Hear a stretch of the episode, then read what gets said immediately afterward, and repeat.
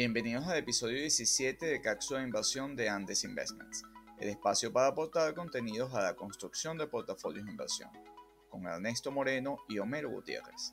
Hoy analizamos la noticia de compra de Walmart al grupo indio de Tata para potenciar sus canales en el gran mercado de la India, así como su decisión de vender la cadena de supermercados Asta en el Reino Unido. En la empresa en números hablaremos de dos empresas antagónicas en sus condiciones de negocios, como son el gigante de las especies McCormick y Nikola Motors, la polémica empresa que se ha aliado con General Motors para el desarrollo de camiones eléctricos. En nuestra sección Todos podemos invertir, hablamos de los contratos de opciones como un instrumento de inversión de alto riesgo a la hora de invertir. Las opiniones expresadas son individuales y no constituyen recomendaciones de inversión o venta de productos. Consulte su asesor de inversión antes de invertir. Hola Homero, ¿cómo estás? Hola Ernesto, muy bien. ¿Y tú? Bien, animado hoy que tenemos preguntas de, nuestra audiencia al final del podcast. Sí, sí. Tratando de resolver y ayudar a nuestra comunidad cómo invertir. Sí, a, a contestar algunas de las inquietudes que salen de este subir y bajar de los mercados, ¿no? Así es, mucha volatilidad esta semana. ¿Qué nos tienes en las noticias corporativas? Bueno, en las noticias corporativas te tenemos a, traemos de vuelta a Walmart, que Walmart está en conversaciones con el grupo indio Tata eh, para la inversión de entre 20 y 25 mil millones de dólares en una plataforma digital para competir nada más y nada menos con Amazon y Geo Platform. Y recordemos que Geo recibió una importante inversión de Facebook, ¿no, Ernesto? Así es, eh, Facebook compró el 9,99% de la compañía y eh, básicamente Facebook lo que vio en la alianza con el Gran Telecom de, de la India fue el desarrollo de una plataforma que compitiera para los espacios de e-commerce con WeChat, que es la plataforma dominante desde China. Sí, y entonces aquí vemos que Walmart, ¿no? En, esta apuesta con el grupo Tata, sigue apostando al crecimiento de sus canales digitales eh, y posicionándose como un potencial rival de las empresas tecnológicas, de los gigantes tecnológicos, ¿no? Fíjate, la, inversión de Walmart eh, busca aprovechar las sinergias entre los canales e-commerce que tiene ya desarrollados Tata y Flipkart. Flipkart, recordemos que el 66% de las acciones pertenece a Walmart en una inversión de 16 mil millones de dólares que realizó Walmart en 2018. Esta inversión va para la creación de una super aplicación eh, que estaría siendo lanzada entre diciembre y enero, eh, que reunirá toda la oferta de las diversas empresas de consumo de Tata en un solo canal. Que esto va a ofrecer desde atención médica, pedido de alimentos, seguros, servicios financieros, entre otros, así como la oferta de Flickr de Walmart, ¿no? Así es. No, un paso importante de, Walmart, que de paso esta semana, Homero, vendió su cadena de tiendas hasta en Reino Unido por 8.800 millones de dólares, o su equivalente en pounds. Esto, si bien es cierto, es 2.300 millones menos que lo pagado en 1999, por lo cual, eh, desde el punto de vista de el capital invertido está recuperando menos y es una pérdida desde el punto de vista de capital. Pero en mi opinión es una buena decisión, Homero, porque e, es enfocar su estrategia a estas cosas, al desarrollo de los canales digitales en los mercados en los que pueden ser competitivos. Entonces, si, si valoramos por, por, un minuto esta, esta decisión de Walmart, ellos están siendo un mercado que en el caso de Reino Unido es muy competitivo, donde ellos no eran eh, no estaban entre los primeros tres líderes en ese mercado, donde están Sainsbury, eh, Mark Spencer y Tesco, por ejemplo. Eh, ellos están saliendo y haciendo cash para focalizar su estrategia en el desarrollo de estos canales y tratar de competir en esa última milla de entrega con sus clientes, sobre todo en los mercados consolidados como en Estados Unidos o en los mercados en crecimiento como la India. Exactamente. Vemos que Walmart quiere llegar a las grandes ligas, ¿no? Bueno, dando dos pasos y defendiéndose. Les recomendamos nuestro podcast, episodio 14, que hablamos ampliamente de la estrategia de negocio de Walmart. Tenemos más cosas, Homero, en la semana. Sí, eh, desde resultados de empleo, ¿no? Sí, que mejoraron, pero seguimos en el tranche de más de 800 mil eh, eh, reclamaciones por el seguro de desempleo en Estados Unidos mejora, pero la mejora del empleo en Estados Unidos se hace más lenta. la creación de empleo se hace más lenta también. Y bueno, vamos en buena dirección, pero a menos velocidad. Sí, sin duda. Aunque el desempleo cerró en 7,9% en Estados Unidos, la, última cifra revisada, eso es una mejora sustancial con respecto al 20% de finales de marzo. Incluso ya podemos hablar que el desempleo en Estados Unidos está en niveles más bajos que el de muchos países europeos y latinoamericanos antes de la pandemia. Así es. Adicionalmente, el PMI, eh, si bien fue un número eh, relativamente positivo, estuvo por debajo de las estimaciones del mercado, por lo cual eh, digamos que el optimismo ha estado muy, muy cauto en la semana, que tuvo gran volatilidad, porque tanto el PMI como las órdenes de, de, compra del sector manufacturero estuvieron lentas. El PMI estuvo en, en, en 55.4 el indicador, pues en que es positivo, que indica expansión, pero no es lo que esperaba el mercado. Exactamente. Y ahí, ahí hay cosas importantes que aplica también para las acciones, que una empresa puede dar resultados positivos, pero si no llega a cumplir con la expectativa del mercado, mm, eh, es percibido por el mercado como una noticia no buena y, así es. Y esto aplica al mercado en su conjunto, que adicionalmente tiene por el otro lado, bueno, la semana fue muy volátil desde el debate presidencial, que eh, digamos la crítica señaló que eh, no se discutieron ideas y que digamos la institucionalidad de Estados Unidos eh, quedó en, mala imagen. Pero adicionalmente a eso está el paquete de estímulos que ha anunciado la Cámara de Representantes y la, Nancy Pelosi con, en las reuniones con el secretario de Tesoro Steve Mnuchin. están hablando de 2.2 billones adicionales de estímulos eh, y básicamente la propia señora Pelosi se dedicó ayer en medio de la jornada pues a hablar de que las líneas aéreas eh, detuvieran su, su programa de, de, despidos, ¿no? En función de los eh, gritos que habían pedido de auxilio para poder seguir completando y pagando las nóminas. Esto, en, lo personal, a mí no, no, no me parece. Ya, ya lo había dejado clara mi, mi posición hay que tener cuidado de no usar el dinero de todos los contribuyentes para financiar negocios que necesitan reingeniería. Porque eso de alguna manera detiene el progreso, hace más costoso, pues son deudas que estás asumiendo y lo que estás es prolongando probablemente decisiones.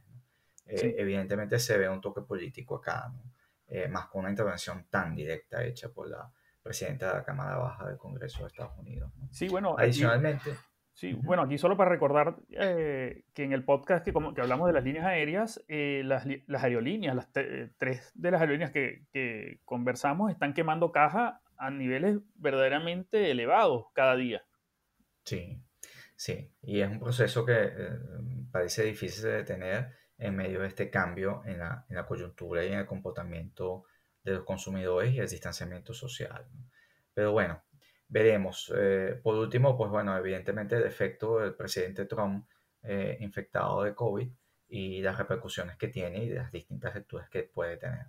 Sí, Esperemos que no tengamos un, un, final de House of Cards en esta campaña eh, presidencial. Sí, sí, sí, exactamente, sin duda. bueno, pasando a, las em, empresas en número, Mero. Sí, esta semana. Tenemos dos esta semana. Sí, esta semana traemos dos empresas muy distintas, un startup, Nicola, y una empresa que fue fundada en 1915, eh, McCormick, ¿no? O sea, son dos empresas de dos sectores muy distintos, pero que lo traemos juntos aquí para hacer el contraste, ¿no? Sí, en efecto, Mero, eh, el objetivo de nuestro podcast es ilustrar modelos de negocio, no hacer recomendaciones y no necesariamente presentamos compañías que, nos gusten o que estemos agregando en nuestro portafolio. Eh, eh, queremos comparar dos modelos de negocio muy diferentes y esto a efectos de ilustrar a nuestros escuchas cómo evaluar entrar o no en una, en una posición o construir su portafolio de inversiones. Sí, y darle herramientas también a, la, a, las personas para decidir eh, e identificar oportunidades de, inversión, incluso eh, entender mejor cuando su asesor de inversión le esté hablando de uno u, otro modelo de negocio. Entonces, eh, arrancamos con la más antigua, ¿no? Así es. McCormick. Bueno, McCormick, como ya, les, como ya te comenté, Ernesto, fundada en 1915, es el líder global en la fabricación de especias, sazonadores y condimentos. Es una compañía que básicamente no requiere mayor presentación porque es muy probable que en toda en la cocina, de, en cualquier cocina del mundo encontremos algún producto de la compañía, ¿no? Pero la, la, compañía también vende sus productos a la industria de alimentos, cadenas de retail y restaurantes, ¿no? Eh, y como ya te comenté, traemos eh, esta empresa cápsula para hacer el contraste, ¿no? Y, y ese contraste incluye que hay otros sectores, aparte del tecnológico, que le ha ido bien en la pandemia, ¿no? O sea, no solo las acciones tecnológicas le han ido bien en la pandemia, sino que también existen otros, otros sectores. Y también, para ejemplificar un poco eh, la filosofía de, de, Peter Lynch, ¿no? Este famoso inversor de fondos mutuales, ¿no? Eh, que, en el, que, en su libro, Un paso por delante de Wall Street, eh, Peter Lynch plantea que las personas deben invertir en negocios que, conocen, que son, familiares, que en productos que, que usan, que les parecen buenos.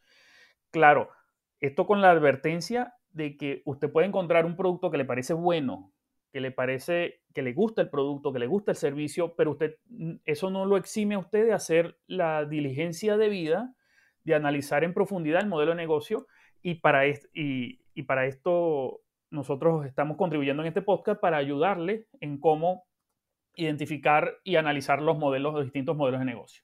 Bueno, pasando ya a la compañía, eh, tiene entre sus marcas McCormick, que es su marca, eh, también, pero también tiene Gourmet, Gourmet Garden, Old Bay y otras marcas regionales en Asia, en Latinoamérica. Recordemos que la compañía vende sus productos en 150 países, es una compañía establecida a nivel, a, nivel global. Pero también tienen dentro de su portafolio de marcas French, Frank Red Hot, eh, que provienen de la adquisición de la división de alimentos que realizó, que, que compró la compañía de Reckitt Benckiser en 2017. La empresa también elabora productos para las marcas propias de los automercados. O sea que cuando usted va a un automercado y ve un condimento o una especie que tiene la marca del supermercado, muy probablemente esa, ese condimento ha sido elaborado por McCormick. Eh, eh, existe la, amplia posibilidad.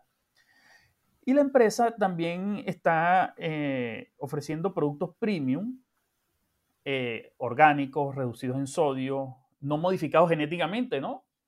Eh, para satisfacer la creciente demanda de los consumidores de productos saludables eh, que vayan con un estilo de vida más sano. La empresa básicamente opera dos segmentos, el de consumidores, que contribuye con alrededor del 60% de las ventas. Los clientes de este segmento son los supermercados, e-commerce. Y fíjate, siendo el más importante dentro de, de los clientes de McCormick se encuentra Walmart, con el 11% de las ventas. El otro canal que tiene la empresa son las soluciones de sabor. Esto es un segmento que va dirigido ya a la industria de alimentos directamente, que representa el 40% de las ventas y provee esta, una variedad, amplia variedad de productos a empresas multinacionales de alimentos, empresas locales de alimentos. Y fíjate, dentro de las más importantes eh, clientes de este segmento tenemos a PepsiCo, que representa el 10% de las ventas. Ya sabemos a quién de, dónde compra las especies para los doritos. Exactamente, Ernesto. Ya sabemos dónde sale el sabor del dorito. La empresa, eh, incluso también la empresa tiene acuerdos de licencia con terceros para la comercialización de productos eh, con marcas de la compañía, ¿no? Siendo una de las más importantes en México, ¿no? O sea, que la empresa también eh, hace acuerdos de licencia con pequeños productores en países para que produzcan bajo la marca McCormick. Eh, Ernesto, la compañía, parte de, los insumos que utiliza la compañía son agrícolas y estos están sujetos a fluctuaciones de oferta y demanda, así como de precios de los productos en el mercado internacional. Y, y, los precios de sus materias primas pueden variar por causa de sequías, inundaciones, lo que hace que la empresa tenga que hacer compras por anticipado, compras estratégicas para anticiparse a un comportamiento de sus ventas que es estacional. La demanda de la empresa de especies es estacional y, se concentra en buena parte en el último trimestre del año. Entonces, ahí vemos que la empresa tiene que hacer ese, ese, ese manejo entre la disponibilidad de productos eh, de materias primas y la demanda de sus consumidores. Y bueno, y aquí algunos números para cerrar McCormick. Tenemos que la compañía aumentó sus ventas en 7,5% en el trimestre finalizado en agosto con respecto al mismo periodo del año anterior, pero más importante y, viendo un poco más amplio lo que ha pasado en, los, en el último año, vemos que en los últimos nueve meses las ventas crecieron 4,6% en medio de la pandemia. El crecimiento de las ventas se explica por un aumento del 11,7% en las ventas del, segmento al consumidor, que esto básicamente es el resultado del cambio de, patrón de consumo de las personas que ahora están cocinando mucho más en sus casas en lugar de comer fuera. Así es. Y esto, eh, eh, este aumento de las ventas compensó la caída en el segmento de soluciones de sabor, o sea, las ventas a la industria de alimentos que cayó en 5,7% en el periodo que se vio afectado básicamente por las medidas de cuarentena en muchos países. y ya para cerrar, la empresa en su guidance que publicó con sus resultados espera que las ventas puedan estar cerrando el año 2020 con un crecimiento de 4 a 5%, lo que representaría un 5 y un 6% al excluir el impacto desfavorable del tipo de cambio eh, en los países emergentes. ¿no? Entonces estamos viendo que la empresa estaría creciendo en un año que para la economía global ha sido muy malo.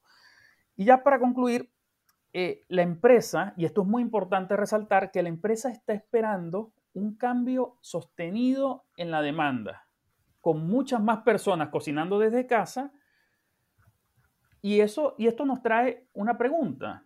Si hay muchas más personas cocinando desde casa, ¿qué implica para, otros, para otros actores de la cadena de valor? ¿no? O sea, fabricantes de alimentos, eh, eh, comercio retail. Eh, ¿Tiene implicaciones este cambio? Sin duda va a tener implicaciones este cambio, no solo para McCormick y la perspectiva de, de las próximas ventas de McCormick, sino para otros sectores de la cadena. Sí, yo, yo, bueno, como sabes, incluso ambos tenemos algo de experiencia en, este sector.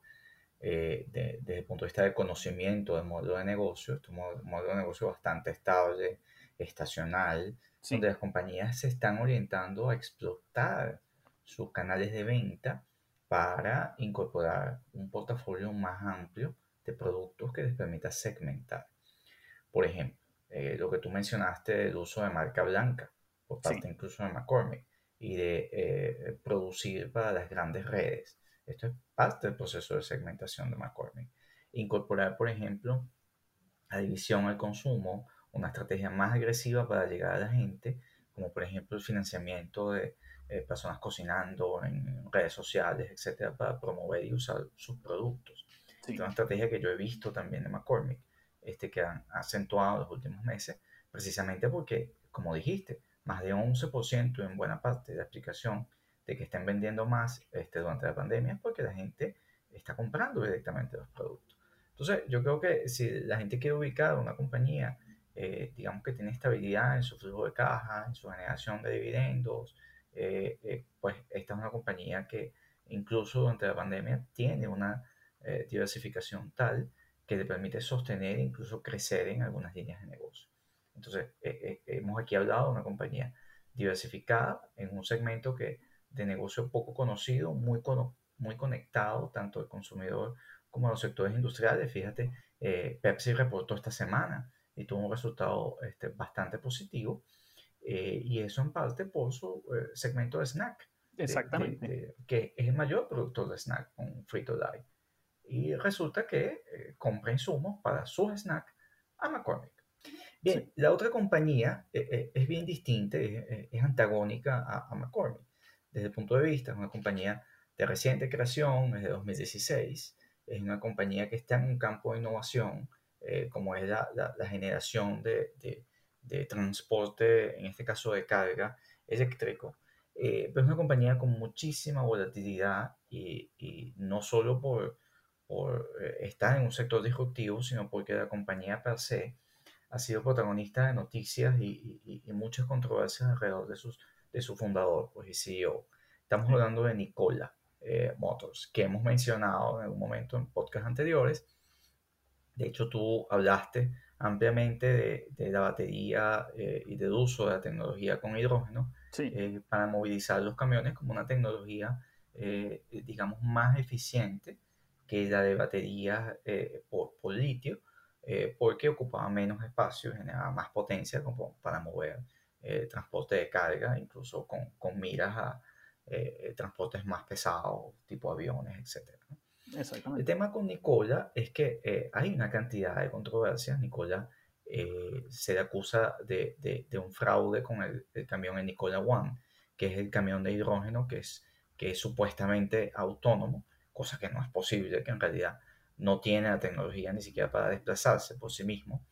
Y incluso eh, hay un informe que proviene de Hindenburg Research, hay que recordar que Hindenburg Research eh, eh, tiene una posición corta, es decir, eh, tiene una posición en el mercado financiera que apuesta a la caída de la, acción. De, la acción de la empresa, en consecuencia tiene incentivos para generar y divulgar esta investigación. Sin embargo, eso no desmerita lo que ha dicho Hindenburg Research. Alrededor del fundador hay una gran controversia, no quiero ahondar en detalles en ello, pero de, de fraudes o de ventas de compañías este, sobrevaloradas o con una eh, sobreexpectativa de entrega de productos y de producción que no logra cumplir.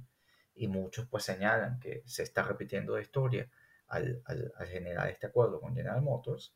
Este, lo que sí es que, eh, digamos, eh, a principios de 2020, este, este señor Milton admitió a Bloomberg que había exagerado y que el vehículo no estaba listo cuando lo han presentado. De hecho, eh, en las presentaciones que he hecho no se monta, enciende el vehículo como ocurre en las presentaciones de Tesla. Exactamente, ¿no? Ah. Y de cualquier vehículo, de cualquier marca, lo primero que hacen es apretar el botón o girar probarlo, ¿no? es probarlo, no lo he probado. Entonces, eh, alegó incluso que haber retirado componentes clave este, para hacer más seguro el vehículo, cosa que después, en un testimonio de, de un ingeniero de su firma, eh, eh pues dijeron que, o afirmaron que no haber tocado el camión desde la presentación. Eh, eh, lo que queremos ilustrar, Homero, es, es que eh, esta es una compañía de reciente creación en un sector disruptivo que no ha producido un solo camión todavía, que tiene una valoración extraordinaria, que ha variado radicalmente, Homero, porque ha pasado, el, precio de esta acción ha, rotado casi 800%. No alto para cardíaco. pues sí, entonces usted eh, digamos, hay gente que se, sobre todo el público retail, que, que en, en, buena medida eh, a quienes nos dirigimos en, nuestro podcast, eh, bueno, tú tienes que tener precaución y tú tienes que saber que si te estás metiendo en una compañía cuyo precio ha rotado desde 10 a 94 y está ahorita en 24, este, bueno, usted tiene que estar preparado que lo que, que, lo que va a colocar allí puede tener cualquier valor la semana siguiente o el mes siguiente. Y lo está haciendo sobre una compañía que no tiene una facturación y que no tiene un modelo de negocio aún probado, que ciertamente tiene una alianza con un, gigante como es General Motors, pero de que tiene tiempo General Motors que no le va bien y que tiene un negocio eh, que está en obsolescencia. Evidentemente el mercado interpretó que había valor en esa fusión y generó un, disparo en el precio. Pero hay que tener prudencia, ¿no, Homero? Sí, sin duda, Ernesto. Y, hay aspectos, eh, eh, ciertamente la tecnología de hidrógeno es una tecnología atractiva y que se viene trabajando, no es nueva, de hecho. Es una, tecnología que desde los años 90 se ha, venido trabajando. Pero hay un aspecto de este acuerdo con General Motors que a mí me causa un poco de ruido, porque en las noticias eh, sale que General Motors buscaba este acuerdo para de alguna manera monetizar, es decir, venderle a Nicola parte de su tecnología de baterías y de celda de combustible que General Motors venía, venía trabajando, ¿no? venderle parte de su desarrollo y así monetizar a través de Nicola, General Motors, eh, monetizar algo de estas inversiones que había realizado en el campo de energías eh, renovables. Pero cuando tú te lees, Ernesto, los reportes que entrega Nicola al regulador, ellos, ellos hablan de que ellos están van a diseñar y a producir baterías, celdas de combustible y, ahí y sistemas de almacenamiento de energía. Entonces, esto no está muy en línea con, la noticia de la alianza con General Motors, porque General Motors le quiere vender su tecnología y ellos en, la, en, en, sus reportes eh, hablan de que ellos van a, producir estos, estos, estos, estos, equipos ¿no? de almacenamiento de energía, las celdas de, de, combustible de hidrógeno. Sí, los, los Badgers. Los, eh, los, Exactamente, este, entonces ahí encontré esa una inconsistencia, ¿no? A mí me suena también, y yo no sé si aquí se han juntado dos para tratar de mejorar sus libros, ¿no? Al final eh, hay que tener cuidado. La manipulación del mercado existe. Sí. Y, esto con el fin de beneficiar financieramente a vendedores en el corto plazo. Y, ojo, eh, incluyendo el propio Hindenburg, que está haciendo y señalando los alegatos de fraude de parte de Nicola y de Trevor eh, Milton. Este, pero eh, quizás esto ha generado estas confusiones, generan impresiones falsas que manipulan a los inversores. Entonces, el inversor, se como ha pasado, ¿no? Se abalanzó a comprar un título cuyo modelo de negocio no está aprobado en una alianza con una compañía que está, pero que no está en su mejor situación, sí, aquí hay que tener cuidado y hay una investigación en la SEC al respecto, ¿no? Sí, y aquí te agrego otra cosa de, del reporte de, de, Nicola, ¿no? Que eh, cuando usted compra una empresa, usted tiene que generar si esa empresa genera caja. Ciertamente esto es un startup y al ser un startup, el concepto de startup es algo, están probando la viabilidad y rentabilidad de un modelo de negocio, pero cuando leemos, hay algo que me preocupó mucho que leí del último estado, de los últimos resultados que habla de que sus ingresos provienen de la sus ingresos actuales provienen de la instalación de proyectos eléctricos, ¿no? De proyectos solares eléctricos. Y que serán descontinuados una vez arranquen con sus, con sus operaciones primarias, o sea, esto, esto refuerza lo que comentabas, Ernesto, que no han producido el primer camión, están vendiendo, ellos, la empresa está generando ingresos por, la, proyectos solares. Este, esta semana, de hecho, Mero, y para cerrar el tema de, de Nicola, eh, la acción ha saltado 24,6% de nuevo, eh, porque eh, se comentó que General Motors va a tomar un share mayor, una participación accionaria mayor, dada la caída de la compañía. Esto no crea valor. Esto, eh, si bien puede generar en algunos la confianza de que General Motors tenga más participación en el manejo de la compañía, sí, seguiría siendo un stake minoritario. Eh, de nuevo, prudencia, estos son, hemos contrastado dos modelos antagónicos, uno que tiene más de 70 años en una industria muy estable eh, que genera caja, no estamos diciendo que todo su portafolio de inversión tiene que estar alrededor de compañías en este, con este perfil, porque evidentemente el crecimiento de una compañía como McCormick es mucho más limitado en función del tipo de negocio, del tipo de industria en el que está, pero compararlo con un modelo de negocio de una compañía eh, de reciente creación, que no hay problema, cuyo modelo de negocio eh, no está probado, eh, que sí es un problema, y que tiene muchos escándalos alrededor, con alegatos de fraude que han sido este, confirmados y que tiene una investigación de la SEC, pues creo que son razones para usted preguntarse si está dispuesto o cuánto está dispuesto a invertir en una empresa con una volatilidad de 700% y cuyo modelo de negocio sigue sin estar consolidado. Exactamente. Bueno, Ernesto, eh, ahora en nuestra sección Todos pueden invertir, ¿qué tenemos para, para hoy?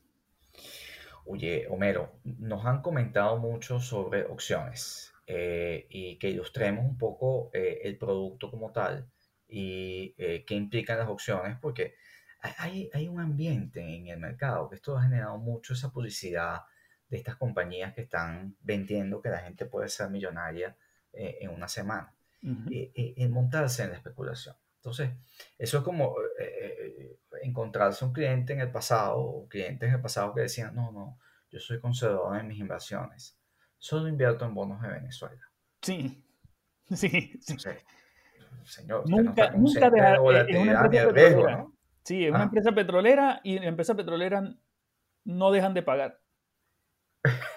bueno, ese es el otro, eh, eh, esa es la otra cara de la moneda. lo, primero que siempre recomendamos es entender cuál es tu nivel de riesgo que, que, que puedes tolerar y hacer tu perfil de riesgo.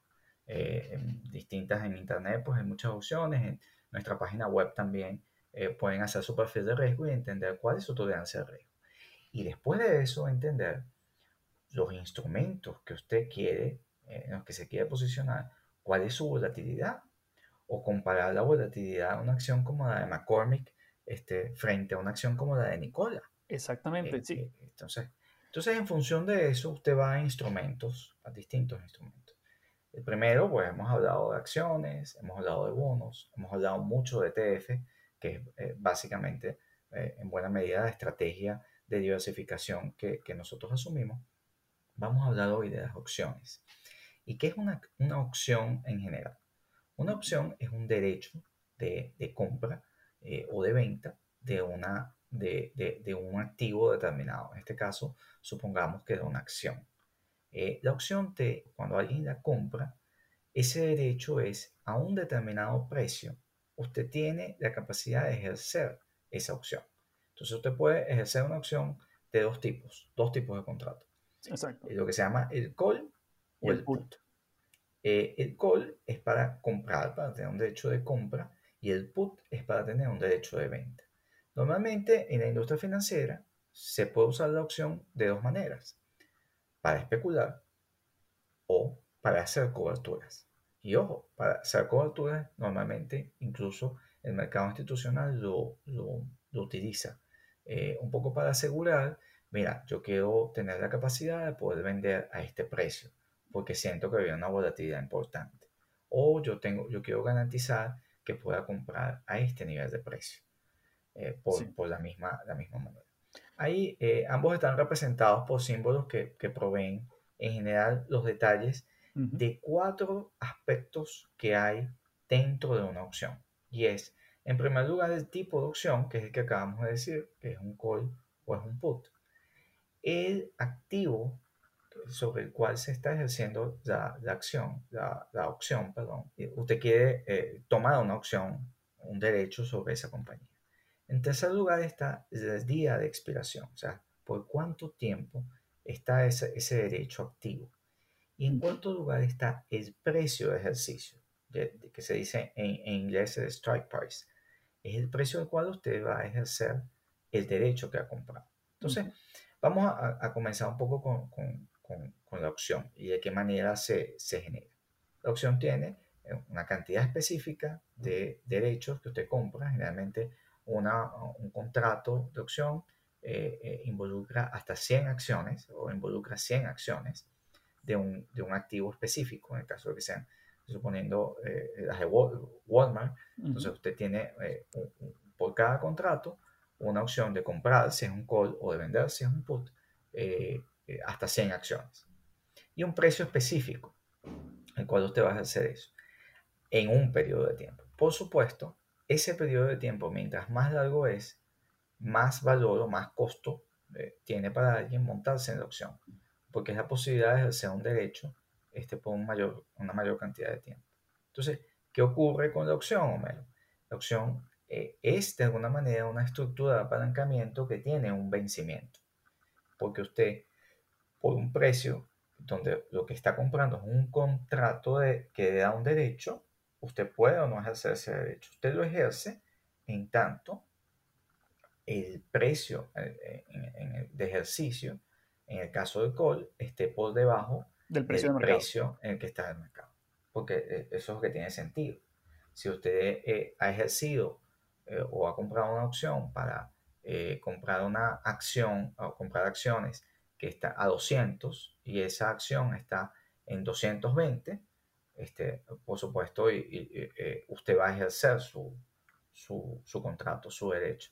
Pero usted no va a ejercerlo si el precio está en 190 porque usted no va a querer pagar 200 por algo que vale 190. Esa, esa, esa opción hasta al, al vencimiento no tiene valor. Sí. Eh, y, Ahí- y eso, ajá, Sí, Ernesto, eh, y para ilustrarle un poco, eh, simplificar un poco el, el concepto, usted está pagando el precio de la opción, usted está pagando un importe, un- un- lo que cuesta la opción para poder comprar la acción, en el caso de un call, al precio del strike price, ¿no? Entonces, co- eh, eh, tener ese derecho no es gratis.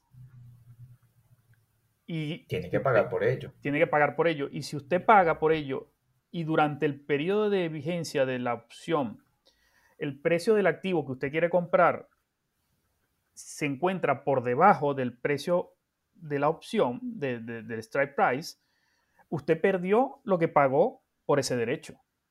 Así es. Sin embargo, yo no le recomiendo a un inversionista eh, principiante o, o, a un inversionista que está viendo con un horizonte de largo plazo este instrumento, las opciones. Porque es un instrumento sumamente especulativo. O sea, si se va a meter por razones distintas a hacer cobertura, es muy especulativo. Porque usted al final está comprando derechos que puede terminar valiendo cero. Exacto. Porque al final no hay un valor residual. Si, si su precio está fuera de el dinero, como se dice out of the money, eh, y, está fuera del precio de ejercicio, eh, su opción vale cero. Y en la medida en que pase más tiempo, su opción va perdiendo valor. Entonces, de modo que eh, nuestra recomendación es, esto es muy usado desde el punto de vista de cobertura, pero esto es un instrumento que puede ser muy especulativo y que si usted no sabe manejarlo, puede perder su dinero. Sí, Ernesto, eh, de las preguntas que nos han llegado, hay una que me gusta mucho porque ayuda a, explicar un poco eh, el mercado de valores y la inversión, ¿no? Y, es la siguiente, ¿por qué una acción cae después de reportar por encima de lo estimado por el mercado? O sea, la empresa dio mejores resultados de lo que esperaba el mercado y la acción cae. Es, contraintuitivo, ¿no?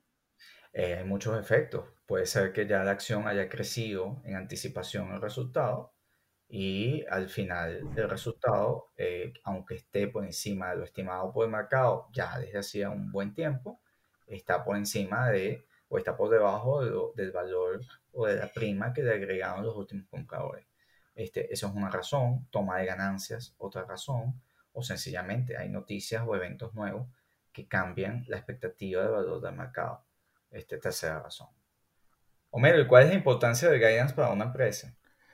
Fíjate, Ernesto, el guidance es muy importante porque la gerencia es la que, la que tiene la mejor información de la empresa, porque de alguna manera tienen información privilegiada porque ellos son los que hacen la gerencia del día a día de la empresa.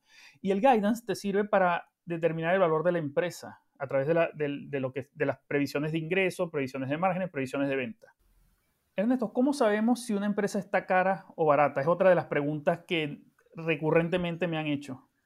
Y difícil respuesta. Eso depende de su expectativa de crecimiento de valor de la compañía. Hay compañías que están en crecimiento, tipo evidentemente Amazon, Tesla, eh, eh, incluso Apple, eh, que tienen una expectativa de crecimiento importante. Y eso va a repercutir en que aun cuando la compañía no esté generando un, digamos, un retorno, un earning, un beneficio comparable con otras compañías, este, su expectativa de crecimiento sea tal eh, que eh, la gente esté dispuesta a pagar una prima mayor, que es ese ratio price earning, que es cuánto estoy dispuesto a pagar. Eso es lo que te dice el price earning. Sí. ¿Cuántos dólares pongo yo por cada dólar de beneficio de la compañía? Entonces vemos una varianza muy importante. Una, eh, por ejemplo, la industria financiera está alrededor de 10, 12, mientras la industria tecnológica está alrededor de 80, 90, 100. Y esto eh, eh, no es que tecnología esté más caro que el negocio bancario, sino que sencillamente la expectativa de crecimiento de valor de la industria bancaria es exigua, incluso hasta decreciente, mientras el sector tecnológico es totalmente lo, opuesto, es creciente. Sin embargo, ¿cuál es la métrica que debemos tomar en cuenta para evaluar si una compañía está manteniendo el ritmo de crecimiento? En el caso de las tecnológicas, el número de usuarios nuevos, eh, el crecimiento de las ventas que se tiene que ser, mantener un ritmo exponencial y la creación de modelos de negocio hacia adelante, innovación, etcétera, para, eh, digamos, indicar que están tomando a la velocidad que espera el mercado nuevas posiciones de mercado. Sí, en el sector tecnológico agregaría también el, la tasa de retención de clientes también. Sería un, un, factor importante. Bueno, Mero, buena cápsula de hoy. Sí, sin duda. Eh, seguimos adelante buscando nuevos modelos de negocio y escuchando sus feedbacks. Eh, gracias eh, la semana anterior por los comentarios eh, recibidos y seguimos tanto en nuestras redes como a nivel personal, pues dispuestos a atender sus inquietudes. Hasta la próxima semana, Homero. Hasta la próxima cápsula, Ernesto.